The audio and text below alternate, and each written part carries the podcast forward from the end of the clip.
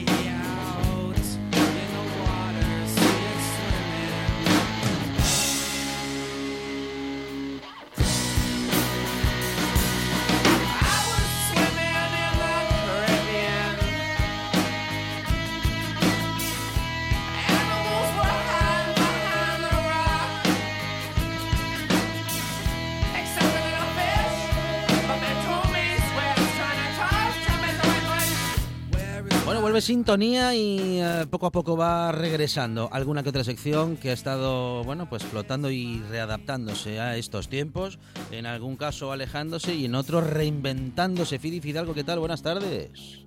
Muy buenas tardes, señor Fonseca. ¿Qué tal? Como los paseos de Fidi Fidalgo, que también, que como fotógrafo digo, y entre paseos perrunos y el vicio de la fotografía, mm, también ha habido ahí muchas adaptaciones, Fidi. Sí, sí, sí, sí, aprovechando, aprovechando ese, esto que teníamos los que tenemos perro, que, que, que era como un, no sé, mirábamos mal la gente y fuimos muy criticados con el tema de los paseos de los perros, porque, Sí. no sé, creían que sacábamos el perro a nosotros y no, y- no y así. El perro tiene que mover, no y es solo hacer la caca, pis, como Mm, decían mm. algunos. Saque usted el perro, a mí me lo dijo un policía, ¿eh? Sí. Saque usted el perro y que haga caca y que haga pis. Y, eh, hola, señor, ¿y, y, cómo, ¿y cómo hago eso? Sí. Eh, entonces, bueno, teníamos así pequeño privilegio de poder mm, sacar al perro. Y entonces eh, yo mm, aproveché, eh, me surgió, surgió de la nada, ¿eh? O sea, surgió sin, sin saber, sin, sin, surgió. Sí. Eh, digo, pues oye, las calles, eh, esos sonidos del silencio, esa, esas calles vacías. Y entonces yo puse a hacer fotos Ujú. mientras paseaba el perro. Ujú, ujú. Ah, digamos que en principio no fue planificado, pero te encontraste con imágenes, como dices, y con sonidos, bueno, muy especiales. ¿Qué sensaciones tenías en esos primeros días, cuando todavía no habías empezado a, fo- a fotear eh, los paseos? Oye, son sensaciones eh, difíciles de explicar, difíciles de explicar a, a viva voz, ¿no? O sea, eh, hay que vivirlo, hay que vivirlo, porque, eh, hombre, mm, yo, bueno, tengo que decir que yo salgo eh, y hago las fotos respetando la norma, Ujú. la norma que, que dictó el gobierno, que dictó la, la señora alcaldesa, que no se podía salir a más de 200 metros con el perro, ¿no? Ujú. Entonces yo, las fotos, eh, las calles, las fotos que están hechas de las calles son de mi entorno, o sea, de Viesques. Yo vivo en Viesques y, y son fotos, ya te digo, eh, de este entorno, nada más, nada más, porque yo sé positivamente, porque hablo con más fotógrafos, que se están haciendo eh, muchos proyectos de este tipo, porque no es fácil encontrar eh, la ciudad tal como la tenemos ahora, no es nada fácil, entonces sé que hay profesionales del medio que están haciendo proyectos de... Lo que pasa es que, claro, son profesionales y tienen tienen permisos, eh, permisos de prensa, permisos especiales para poder andar por la ciudad libremente, ¿no? Y hacer fotos que, que se- se- seguro que va a ser espectacular cuando salgan, ¿no? Porque, porque ya te digo que es muy difícil encontrar la ciudad así, ¿no? Entonces yo, las fotos que hago son del- del entorno siempre cumpliendo la norma, ¿no? Y no, no fue nada planificado, las sensaciones, como bien tú dices, eh, es que muchas veces yo llegaba a casa porque encima no y sacar al perro, pero no puedes jugar con él. Ujú. Tú puedes dar un paseí, bueno, oye, de, bueno, más o menos 20 minutinos, lo, lo que hacíamos siempre antes. Yo, yo a mí no me cambió mucho, lo que pasa es que yo por las tardes sí jugaba con el perro. Me iba al parque, tiraba ahí la pelota, hacía mil cosas con el perro porque el perro mío necesita mover, ¿no? Entonces, mm, veías las calles eh, sin nadie, estábamos él y yo solos. Incluso el perro, incluso el perro me miraba como diciendo, eh, ¿esto qué? No lo entendía bien el, tema. Y, ajá. Sí, sí, te lo juro, ¿eh? porque este perro mío y que es muy listo. me miraba y yo, él y yo entendemos muy bien. Me miraba y ¿qué, qué? Pues no hay nadie. Y es que no había nadie. Tampoco llegué a que sea un barrio donde las multitudes sean habituales, ¿no? Un barrio tranquilo, más o menos, pero pero igual. O sea, yo a veces llegaba a casa y, y llegaba con mal rollo en el cuerpo, ¿no? Ajá, Porque ajá. mm, esto que llega. Eh, Una sensación extraña, Fidi, la de las calles vacías, que por otra parte te han llevado también a titular este trabajo, estas sesiones de fotos, justamente como calles sin gente, calles sin vida. Así lo, así lo has sentido, ¿no? Sí, así fue, se me ocurrió de repente la primera foto que subí, porque yo sube fotos a Facebook, ya sabes, y la primera foto que subí la titulé así, y bueno, me gustó, tampoco oye que sea un título, pero bueno, me gustó, no, no, eh, creo que refleja más o menos eh, lo, lo, lo que lle, lo que lle el ambiente en estos días por este, por el barrio, ¿no? Y, y ahí quedó el nombre, sí, sí, y oye, a partir de que subí la primera, pues fui haciendo casi todos los días eh, unos cuantos.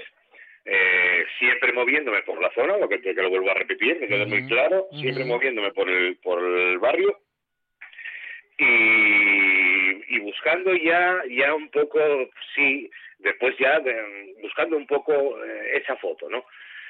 Aparte de que ah, de, de, de llevar al perro, ¿eh? que al final lo importante y el perro, en los paseos perrunos pero sí va buscando ya eh, pues mm, esa foto con una señora llevando los bolses, eh, unos bancos eh, solos, un banco con una paloma sentada en él en vez de un paisano, eh, Mm. cosas que, que yo no buscaba, sino que estaban ahí y yo aparecía, ¿no?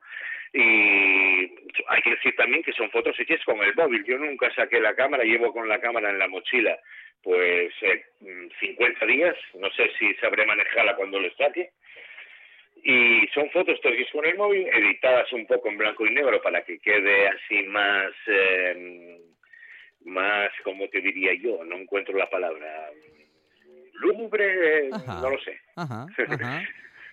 pero y, y así el tema yo ya te digo sé de gente que están aprovechando pro- muchos profesionales incluso uno me llamó y Pedro Carazo Pedro Carazo ya estuvo con nosotros en el programa Pedrín está haciendo un proyecto también desde la ventana eh, fotos desde la ventana eh, que va que va también a, acompañar con una serie de textos de escritores asturianos va a hacer un libro. Va- hay mucha gente que, oye, está aprovechando un poco eh, que hay tantas horas, tantos minutos libres, que saques la mente un poco a pasear. Eh, y si te parece, comentamos también, Fidi, bueno, pues algunas de las imágenes que venías comentando nos llaman la atención, muchas de ellas. Eh, ¿te, han ¿Te ha venido bien eh, algún cielo nublado, no? Para que luego trabajando con el blanco y negro, porque las que aquí tenemos son todas en blanco y negro, te ha llevado justamente, bueno, pues a poder re- retratar mejor ese, mm, bueno, en fin, esa sensación que tú querías transmitir. Eso es. Una, eso es. una calle muy Eh, larga, una calle que se pierde en el horizonte y que se va angostando hasta que, en fin, hasta que la perdemos de vista y parece que el cielo se le llega, se le viene encima, ¿eh? Sí, estos días, bueno, ya sabes que los cielos planos para los fotógrafos nunca ayuden. O sea, un cielo plano, eh, puedes hacerlo con alguna cosuca, pero no te ayuda. En cambio, un cielo con, con nube, y sobre todo para un tema de estos, un cielo con mucha nube, eh, te ayuda.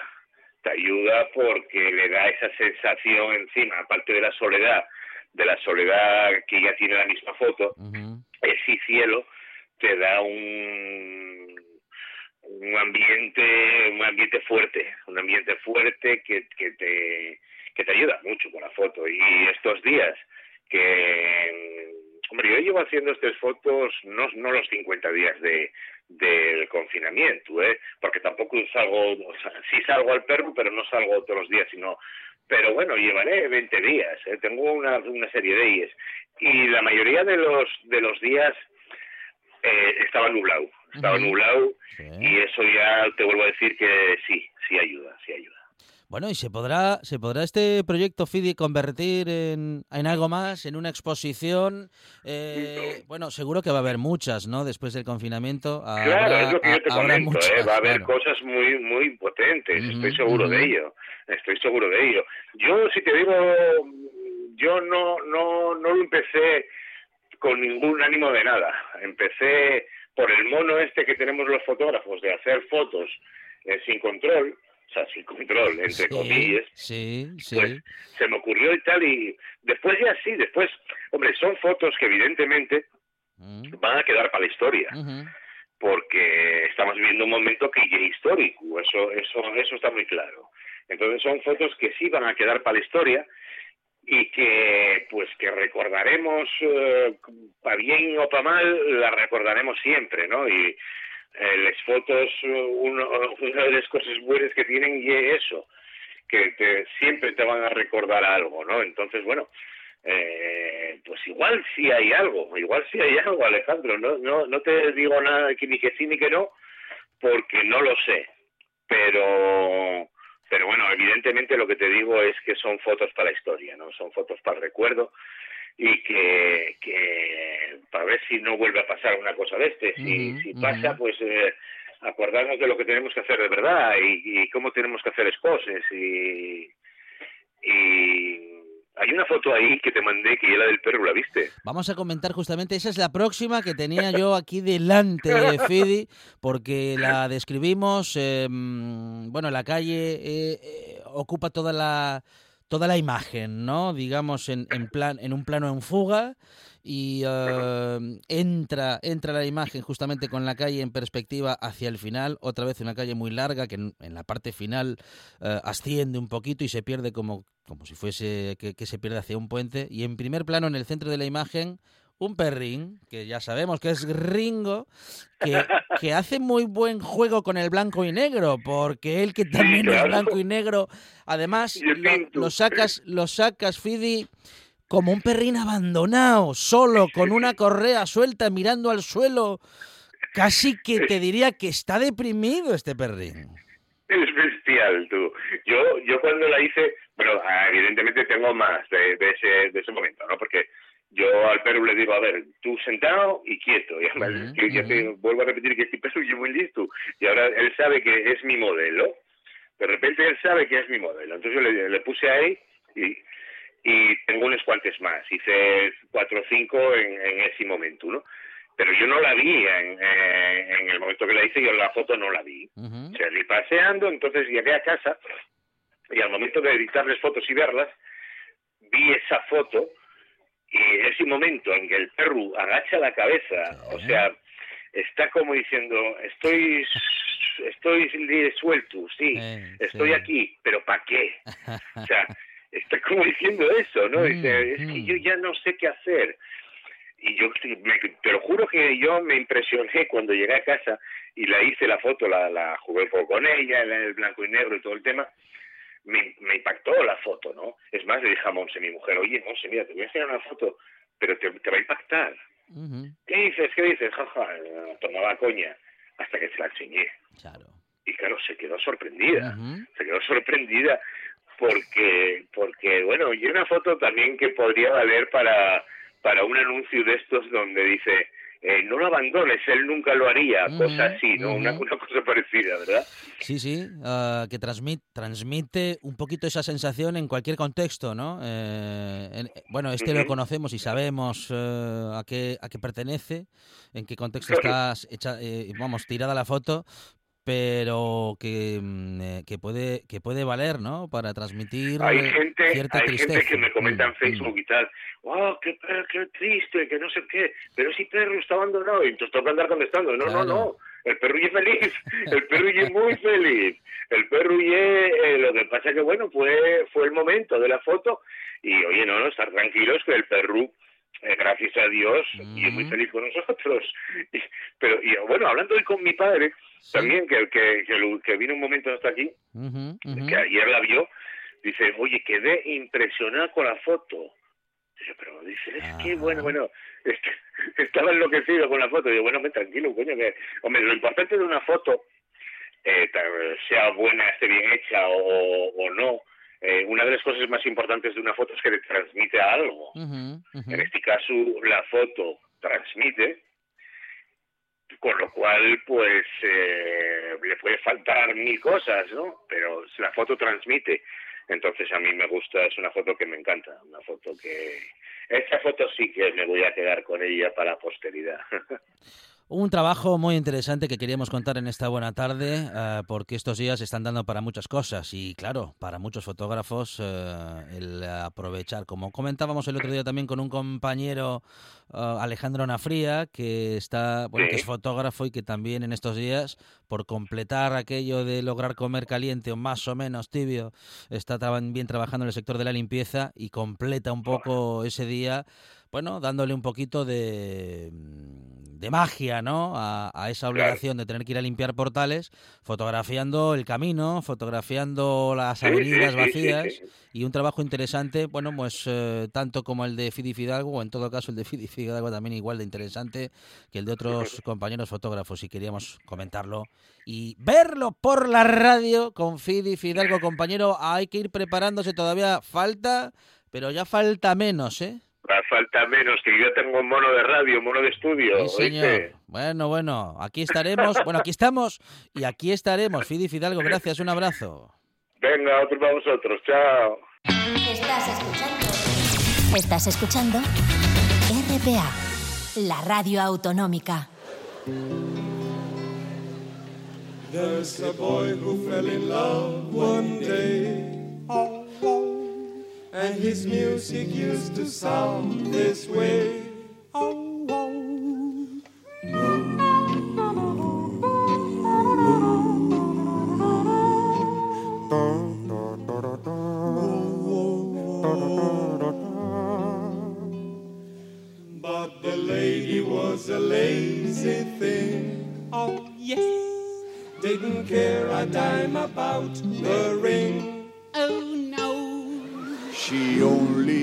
To linger. She never moves a finger. So this is what he used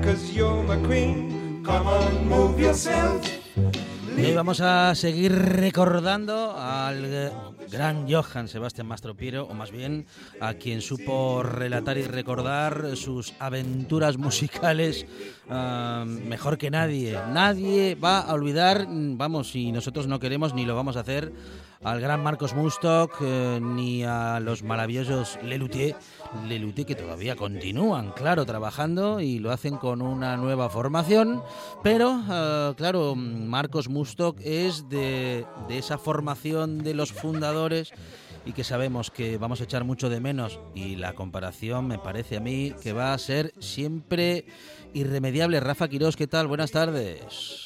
Hola, ¿qué tal estáis? Buenas tardes. Muy bien, muy bien. Rafa, sabíamos que eres un luteriano o luteriómano irredento y también sabíamos que ibas a, a estar viviendo este momento de la pérdida del gran Marcos Mustok, bueno, pues con cierta tristeza, como todos nosotros, porque me parece a mí que cuando se nos va alguien que nos hizo reír tanto y de un modo tan particular como el gran Marcos Mustok, uno se siente especialmente mal, casi como si se le hubiese ido alguien muy cercano.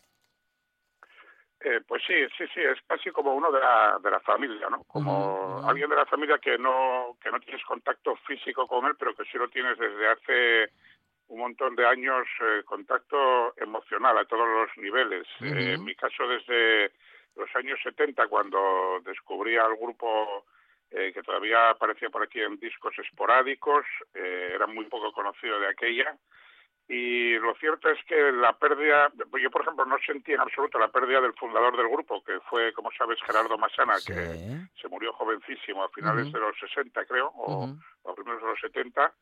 Y, y sí que estas dos eh, pérdidas últimas por fallecimiento, porque ha habido otras también por, por decisión propia, la de Daniel Rabinovich en el 2015 y, Ujú.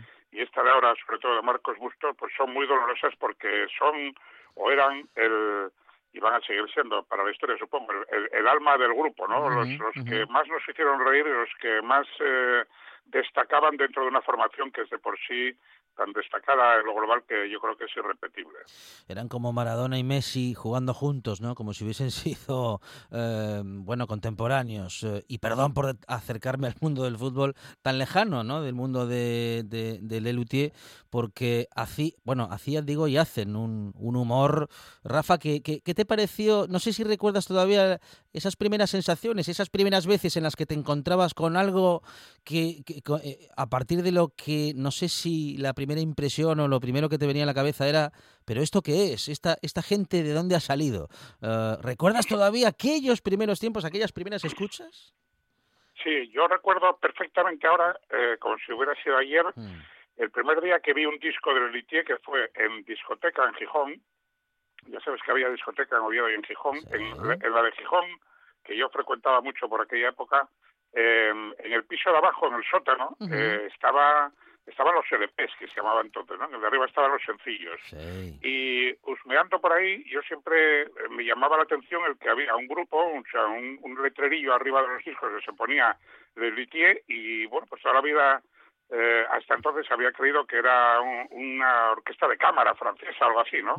Eh, en aquel disco, el primero, recuerda más que eh, eran las siluetas de los smokings de, del grupo, eh, que entonces eran cinco, sí.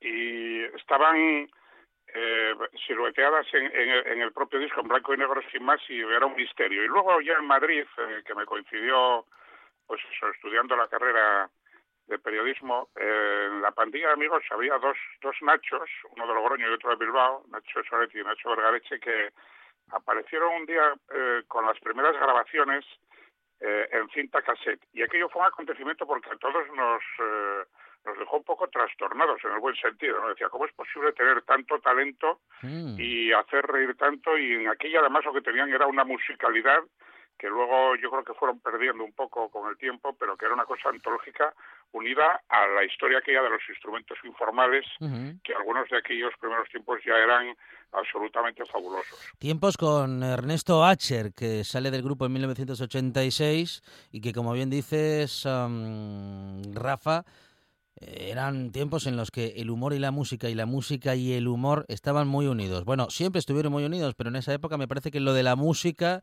tenía, mm, en fin, mucho más protagonismo que con la salida de Ernesto Acher eh, después de 1986. Sí, sí, sí. Yo, yo estoy convencido de que la salida de Ernesto Acher, lógicamente, no fue ni mucho menos tan tan desgraciada, tan lamentable como Mm, estos mm, dos mm. fallecimientos, porque ujú. Acher se marchó muy joven todavía y además eh, imperdonablemente se marchó del grupo porque eh, él quería hacer cosas más serias, ¿no? Ajá, Según ajá. llegó a declarar Sí. eh, oficialmente en alguna entrevista. Y desde luego a mí, a nosotros, los, los seguidores más, Ujú. más hinchas del Elitier, siempre nos pareció que qué cosa puede haber en el mundo más seria que Eh, ser un integrante de, del Elitier. El caso es que. Acher, Mm, mm. que era, o sea, que es director de orquesta y que aportaba mucha mucha cuestión eso musical al, al grupo, pues fue una gran pérdida a finales de los 80, mediados de los 80, me parece que se marchó. Y antes, estando él, siendo seis la formación, estando él en el grupo, yo creo que alcanzaron una cima que ya luego fue imposible alcanzar porque era imposible mejorar aquello. Yo recuerdo un, un espectáculo que, que escuché por primera vez en disco, luego llegué, tuve ocasión de, de verlo en, en, eh, en, en vídeo, pero nunca el espectáculo completo porque Sí. dejaron de representarlo y sí algunas piezas juntas que fue Más tropiero que nunca, que Mm. salió un disco en el 79, pero se había estrenado un par de años antes en Buenos Aires y que para mí es la cumbre de Lelutier, o sea, es la cumbre de la cumbre, podríamos decir. Sí, sí, precisamente sí. la pieza que poníais al principio, Daisy, Ujú. es parte de ese espectáculo y creo que eso es insuperable.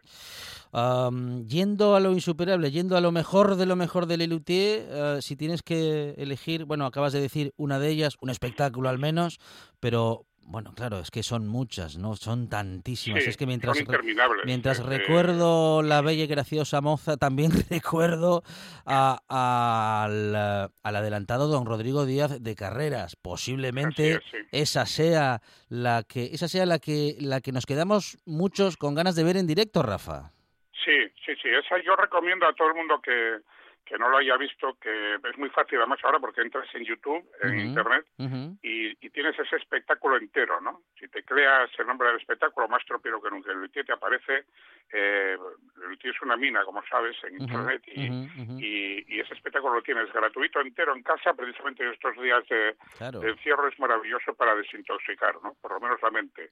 Y, y efectivamente en ese, en ese, en esa, en, la última cara del- de los dos discos, en la cara 4 venía en el disco esa, esa cantata del adelantado don Rodrigo de Recargas, que es la cumbre de la cumbre de la cumbre Mm, y que cierra mm. también el espectáculo con aquel aquella propina que anunciaba Marcos Mustos de Fuera, el la- fuera, la el fuera de la- programa, ¿no? Sí, sí. Exactamente, el, el del folclorista Cantalicio Luna, que es otra joya, eh, que eh, esa hay que verla, además de escucharla, porque tiene, luego eso tiene una mímica, una teatralidad, una cosa absolutamente insuperable, vamos. Y lo que decías de, de con qué me quedo, pues es muy difícil, ¿no? Porque desde la primera época, con el teorema de Tales, hasta ahora, hace cuatro días, eh, hay, hay piezas, eh, eh, eso, para, para hacer 10 o 12 antologías. Yo, de todos modos, aparte de esto que te contaba, de, de ese espectáculo completo, el Maestro Piero, que nunca para mí, un poco después de ese disco, unos años después,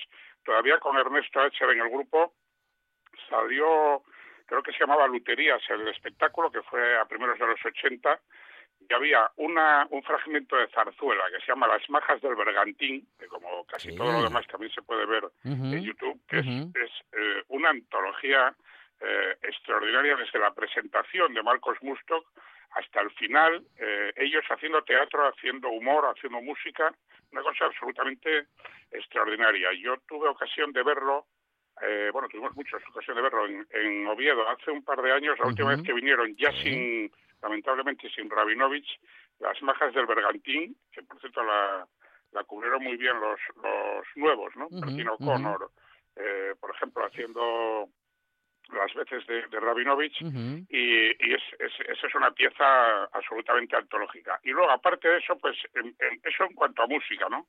Y en cuanto a música y humor. Y luego, de humor, es decir, de, de partirte la caja, que se suele decir en el argot, en la butaca sentado, recuerdo sobre todo la comisión, que es una, una pieza que está dividida en tres Sí, partes. Sí, sí, Me parece que es de bromato de armonio, que la tiene el Jovellanos en Eh, Gijón. es de bromato de armonio, sí. Esa es tremenda. Y, y luego, eh, otra que, que me resultó inolvidable por lo mucho, muchísimo que me reí fue en Madrid, en el Alcalá Palace, hace ya muchísimo, creo que fue a finales de los 80, eh, y no me acuerdo ahora ni siquiera cómo, me parece que era vigésimo aniversario el, espectáculo, Mm. y que se llamaba El Sendero de Warren Sánchez, que cerraba la, la actuación, Sí, sí, y que es sí. también otra que recomiendo muchísimo para para ir rápidamente a YouTube y, y verla, porque esa es otra tremenda. Y además, en, en, en estas últimas, la Comisión y el Sendero Guardia Sánchez, los vídeos de YouTube son de una calidad magnífica, porque son relativamente recientes, mucho más que los otros, y entonces puedes disfrutar, pero vamos, a, a plena carcajada de lo que eran estos y de lo que siguen siendo, en parte, estos auténticos fueras de serie. Y volviendo en particular a don Marcos Mustok, eh, no solamente una voz rotunda y una presencia en el, en el escenario que lo, que lo llenaba todo solo con una carpeta y, y casi que en silencio, ¿no? Era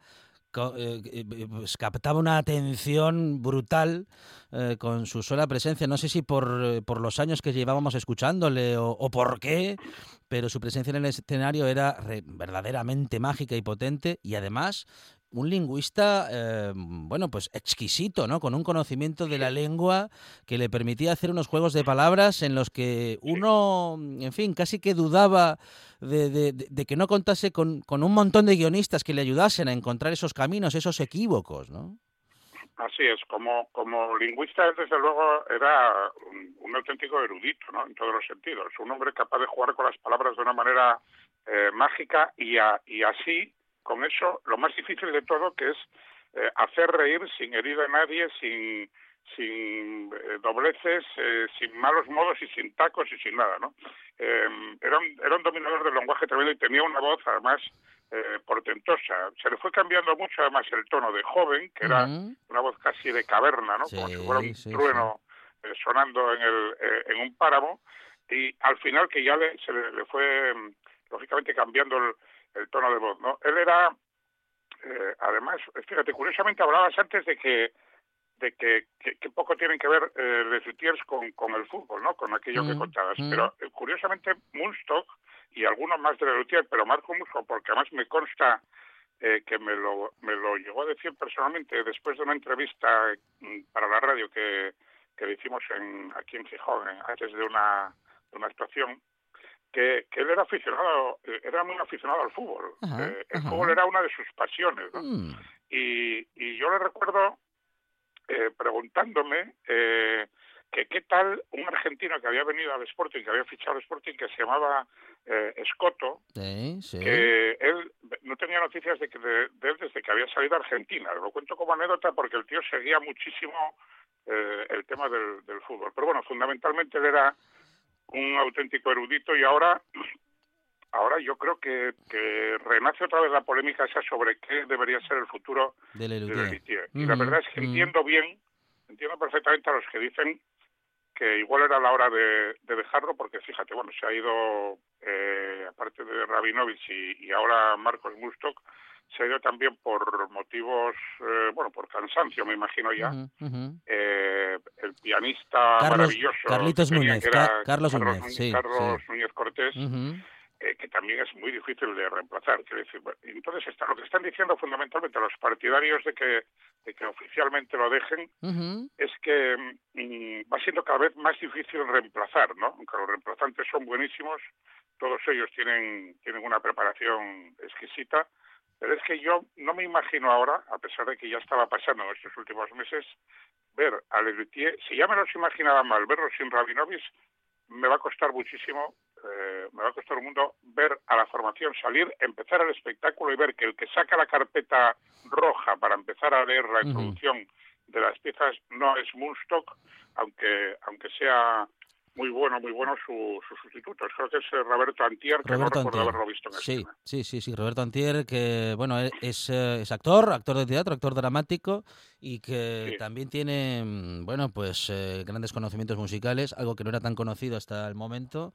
pero que ahí está. La- las nuevas generaciones a lo mejor lo tienen más fácil, Rafa, respecto Sí, de... ese, ese va a ser, Sí, eh, ese sí. va a ser, yo creo que el lado bueno, ¿no? Claro. Que, que la continuidad de de Lelutier permitirá, pues eso, que las jóvenes generaciones, eh, los nuevos que se van incorporando a esta, a esta afición, pues puedan ver espectáculos en vivo, que es realmente como tienes que disfrutar al grupo, ¿no? Aunque, lógicamente, escuchando esos discos y viendo esos espectáculos eh, por televisión o por internet, eh, también te haces una idea de, de- de la categoría de esta gente. Pero bueno, lógicamente, si, si has visto algún espectáculo de ellos en, en directo, en vivo, en un teatro, eh, es cuando demuestras la magnitud de esta, de, esta agrupación que yo creo que no tiene parangón en el mundo, ni en habla castellana ni en otro tipo de, de idioma.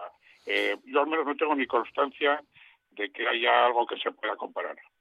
Es Rafa Quirós, es amigo de este programa, es un luteriano y un fanático de Le Luthier y ha estado con nosotros justamente, bueno, pues contándonos el, el porqué de tanto amor por ese, por esa agrupación, por ese estilo de humor, por un modo prácticamente de ver la vida. Rafa, muchísimas gracias y un abrazo desde la buena tarde. Muchísimas gracias a vosotros por acordaros de mí. Un saludo. El folclorista canta Alicio Luna.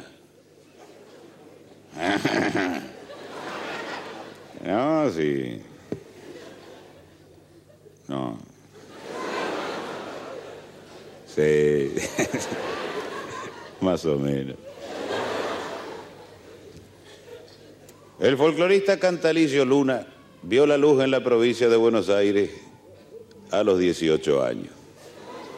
La madrugada en que llegó de Santiago del Estero, donde había nacido. Vio la luz, la luz. ¿Entienden?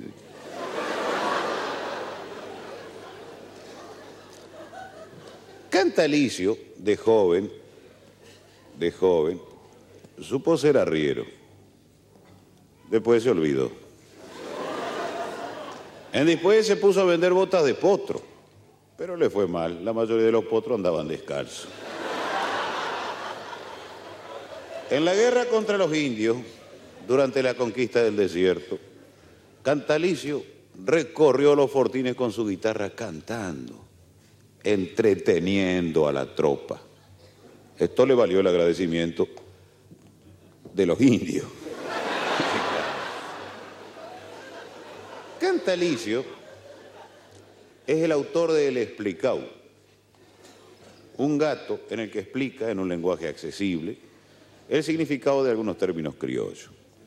Lelutier interpretará a continuación justamente El Explicau de Cantalicio Luna, fuera de programa.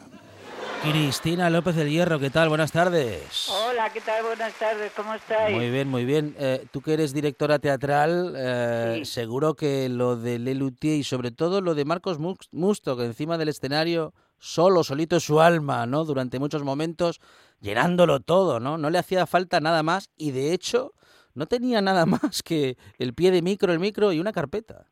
Es increíble, era increíble y para mí sigue siendo lo increíble. Además le conocí personalmente, les conocí personalmente, eh, porque yo les he seguido de siempre, desde que salieron hace muchísimos años, pues te puedo decir hace 30 años. Y yo tenía un restaurante en Madrid, en una de sus em, Sí. eh, eh, eh, conciertos que hicieron apariciones en Madrid, luego se vinieron a, a cenar y tuve la suerte de estar con ellos. Y en, en concreto, Marcos, eh, solo, solo cuando salieron en escenarios, solamente con su presencia, lo que llamamos en teatro presencia escénica, Sí. aunque estuviera en silencio ya, realmente es que es que te, te, te, te caías por los suelos, era la actitud, eso es ser un buen actor. Es que aparte ya del genio, los genios que eran todos, ¿no? Porque todos eran un genios y grandes músicos, eran eh, enormes actores, monologuistas y luego en los cuatro, los cinco, cuando estuvieron, también me dio muchísima pena cuando murió Daniel Rabinovic, que fue el primero que murió, que era también otro genio. Eh, realmente eh, yo creo que de los últimos años, y además así a nivel de grupo, mono- que se diera todo, ¿no? Monologuistas, eh, músicos, eh, esa manera, eh, yo creo que han, han creado un, un antes y un después difícil de, de emular y de imitar. Para mí son los grandes genios eh, contemporáneos del humor mezclado con, con grandes músicos y una y una genialidad y una inteligencia en el es que todo yo es que estaba mira estaba antes escuchando antes de que hablarais conmigo el Mm, perdónala es que las letras son para morirse todas. No me callo perdónala y empieza luego a contar de que de cómo era la, la muchacha no eh, increíble sí. Dado mucha pena y, y- y además era joven porque realmente bueno joven. Sí, sí, sí, sí, sí. Bueno, que, que podía, que, to- que- sí sí que tenía todavía, podía haber estado con nosotros unos años más, ¿no? Sí, pues sí, sí, y alegrándonos sí, esta esta vida que es bastante complicadita y ¿Cómo- más en estos momentos ¿no? ¿Cómo recuerdas aquel, aquel encuentro? ¿Hiciste la- el, el gran momento eh, admiradora y, te, y lograste hacerte alguna foto con ellos? Pues mira, eh, fíjate que no. Qué, qué, qué cosa más tremenda, porque mira, esto fue, te hablo del año 80 y... Sí. Yo el primer concierto que le vi en Madrid fue en el año 83. Bueno, no eran años en los que hacerse una foto fuese tan fácil porque No, no, claro. como no tuviese esa cámara de fotos eh, contigo, no había otro modo. No, y, pero es que luego yo, yo tuve un restaurante de, muy conocido en Madrid eh, donde venían pues todo el mundo, pues hasta, pues, te puedo contar Celia Cruz, a- en fin, eh, sí, fue un restaurante de 400 metros que venían pues eh, gente de la música, de la cultura, de la literatura. Tengo, eh, tuve esa grandísima suerte, ¿no? Cinco años de llevarlo. Eh, y del teatro, la Unión de Actores, los premios Max, todos, eh, el Zorro, la cena del Zorro, donde el estreno es bien. Y una vez eh, que actuaron en Madrid en el año 90, me parece que fue en el 99, o no me acuerdo, yo el restaurante lo monté en el 97, pues luego vinieron a cenar todos y después de la cena yo me senté con ellos y fue la cena más de las más maravillosas que me ha, que me ha pasado en mi vida, ¿no? Y, y, y tampoco, yo creo que los móviles eh, fue en aquella época cuando empezaron a salir, ¿no? En aquel pequeño con tapa de... Pues no, no, no nos hicieron fotos, hijo, y ese te disgusto tengo. Ni tengo fotos con, con, pues, con todos los que pasaban por restaurante, porque no solamente ellos, que, que los recuerdo con un enorme cariño y de verdad que el día que murió eh, Murdoch es que llorado, lloré de verdad, porque eh, fueron tan, tan cielos, tan encantadores, tan educados por otro lado. Tengo un enorme recuerdo. Y luego nos cantaron, nos cantaron, no me acuerdo qué era, pero luego nos cantaron y nos estuvimos hasta las 4 de la mañana. Qué maravilla, qué maravilla. Me bueno. acuerdo que sí, estaba sí. entre los que nos quedamos con ellos, pues Ujú, estaba ujú. El que también fallecido, Chiqui Venegas, eh, Mm. que estaba con su pareja entonces, bueno, gente muy muy conocida, estuvimos ahí hasta las 4 de la mañana con ellos y, y es de los recuerdos más maravillosos que tengo en mi vida, sí, sí. Cristina, un, un espectáculo completo o un relato o un personaje o que, quién sabe, bueno, hace un momento eh, ya nombrabas lo de, lo de Perdónala, pero claro, son todas buenas, buenísimas, pero cada uno de nosotros tenemos nuestro o nuestros preferidos, ¿no? Con Mustok, eh, con Mustok y Daniel Rabinovich, bueno, ese dúo impresionante también, ¿no? No, no, es que eh, no sabría qué elegirte porque realmente me quedo con, con todo lo que he ido viendo y, y sigo viendo. Además, me los, me los desde eh, cuando murió cuando murió Murdoch, Murdoch me, me puse en la televisión varios de sus apariciones de todos, ¿no? Entonces es que me, me troncho, pues cuando tienen, a mí me encantaban los los eh, diálogos entre él y Daniel. Eh, hablando de Romeo y Julieta y de repente se iban por los cerros de Úbeda. A mí, la- sobre todo, además, lo maravilloso de ellos es que había muchísimo de improvisación. Y, y no, sí, sí, sí, bastante, porque además yo se lo pregunté, ¿eh? Eh, sí, sí, oye, tenían ahí su guion y tal, pero metían unas... Pero es que, claro, es que te tronchabas, es que lo llevaban dentro. Entonces, mm, cualquiera de los personajes, cualquiera de los... eh, y luego como músicos tenían, oye, eran buenos, ¿eh? También. Eh, Me da mucha pena porque yo creo que ya desaparecen, ¿no? Como Luthier, a no ser que, no lo sé, no no sé si tienes tu dato, Si van a, a poner a alguien... Continúan, continúan con... ¿Ah, eh, sí? Y prometen nuevos espectáculos y prometen Mira, también... eso no he tenido el tiempo de meterme a Nueva- enterarme. nuevas, nuevas ediciones dicen tener para un nuevo espectáculo al menos tres cuartas partes del contenido del espectáculo en estreno. Mm, De modo que... Hombre, pues me das una alegría Sí, porque la verdad sí. es que no me he metido yo a, a leerlo después, como estamos tan confinados y tan... Eh, me quedé muy tocada, de verdad, porque me, me dio mucha pena, ¿no? Porque realmente, bueno, pues yo creo que era un hombre más... Eh, amaba mucho España, todos, ¿eh? Les encantaba venir.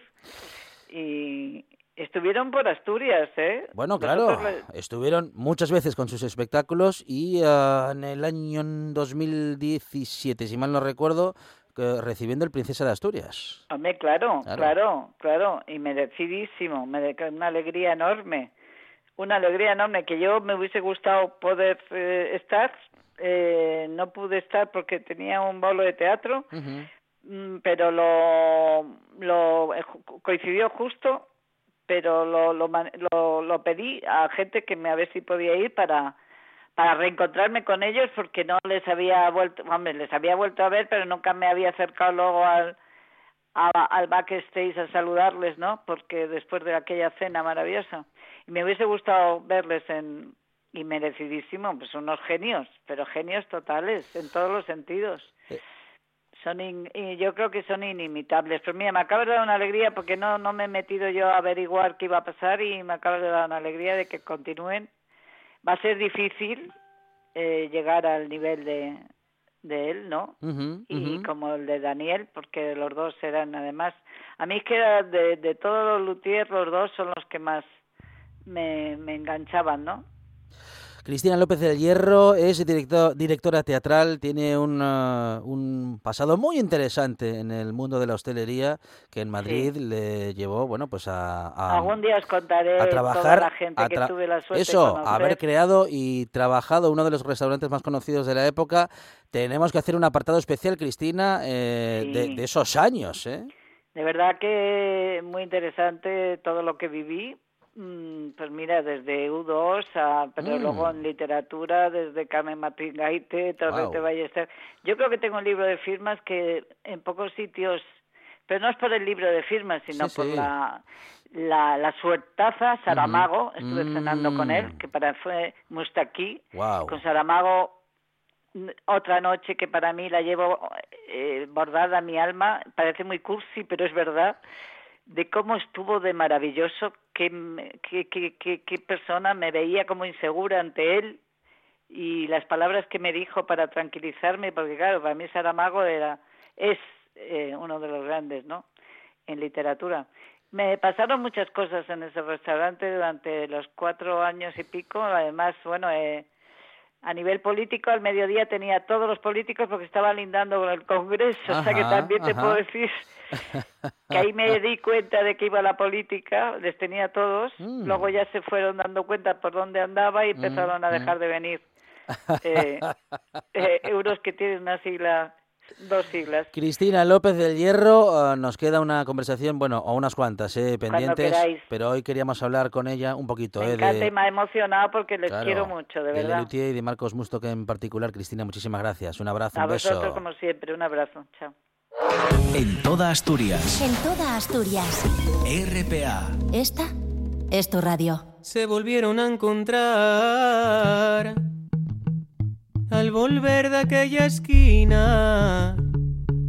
Se volvieron a encontrar y como dos criaturas se agarraron a llorar. Prometiendo más minutos en alguna otra edición con Rodrigo Cuevas, con el que ya hemos tenido algún encuentro en esta buena tarde, pero prometemos más porque él es un pensador, agitador cultural, artista, músico y cantante extraordinario y siempre nos sorprende con lo nuevo y con todo lo que hace. Rodrigo, ¿qué tal? Buenas tardes. Hola, buenas tardes. ¿Qué tal? ¿Cómo Muy estamos? bien, muy bien. Rodrigo Cuevas, ¿cómo, cómo, ¿cómo vas llevando estos días? ¿La música lo llena todo, llena todos los vacíos? Bueno, y en algunos, y en algunos. La música, la cocina, como todo el mundo que está cocinando un montón. Eh, también el, el huerto, las burrinas, que tengo la suerte de, de tener ahí también donde invertir tiempo y energía. Y bueno, Un esas disco... cuatro cosas, básicamente. Sí, sí, sí. Bueno, Rodrigo, un disco sorprendente que hemos comentado en esta buena tarde y que nos sigue sorprendiendo cada vez que lo volvemos a escuchar. Y ahora una de sus canciones se convierte en videoclip, El día que yo me muera. Eh, sí, bueno, se llama eh, Muerte en Motilleja. Sí.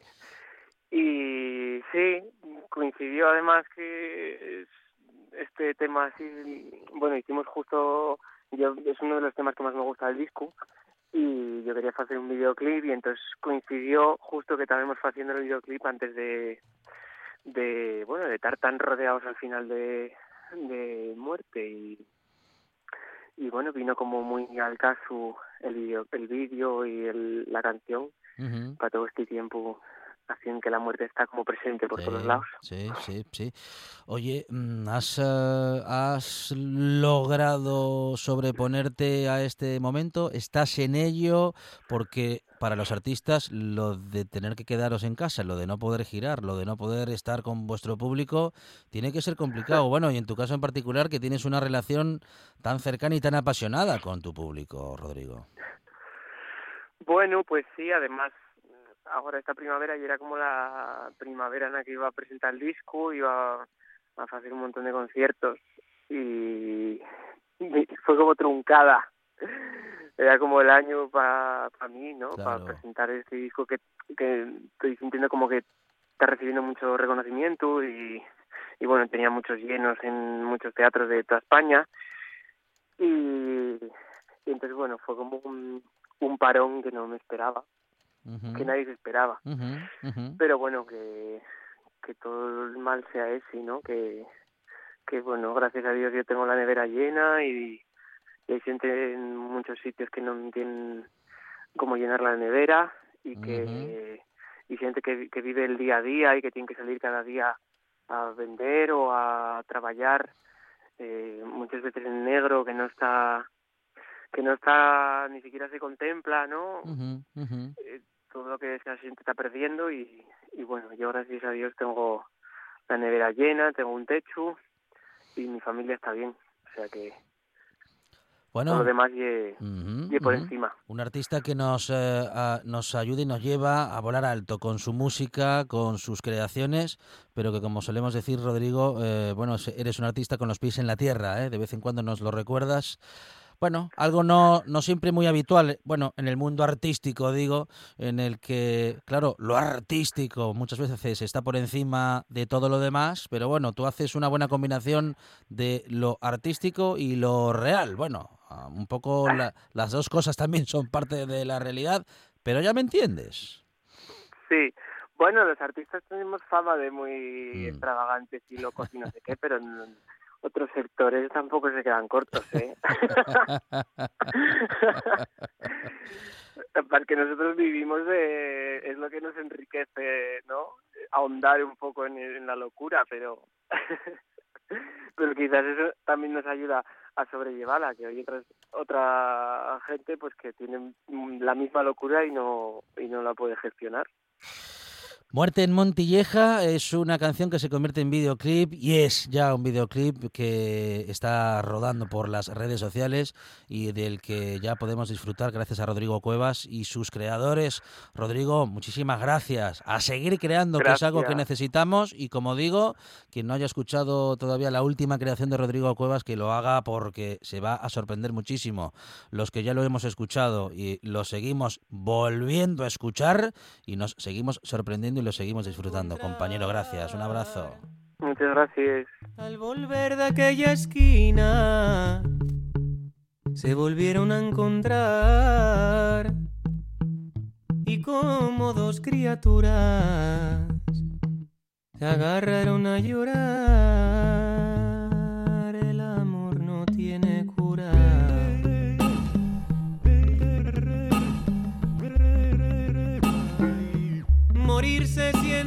Querido, qué hermoso sería morir. Qué grande Rodrigo Cuevas en esta buena tarde y qué grande todos los artistas eh, que nos acompañan en estos días, especialmente nosotros. eh, nos despedimos hasta mañana. Mañana en esta buena tarde, más artistas, más historias, más buena tarde y más radio. Sería morirse.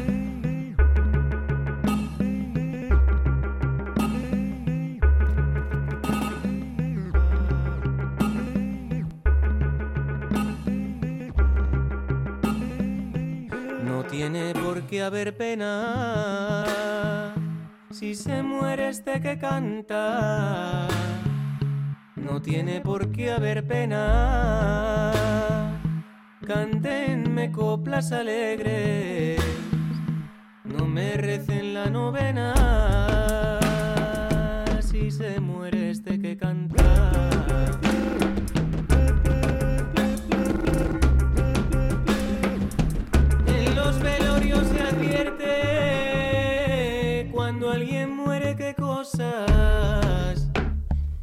En los velorios se advierte que no lloramos al muerto, sino nuestra propia suerte cuando alguien muere.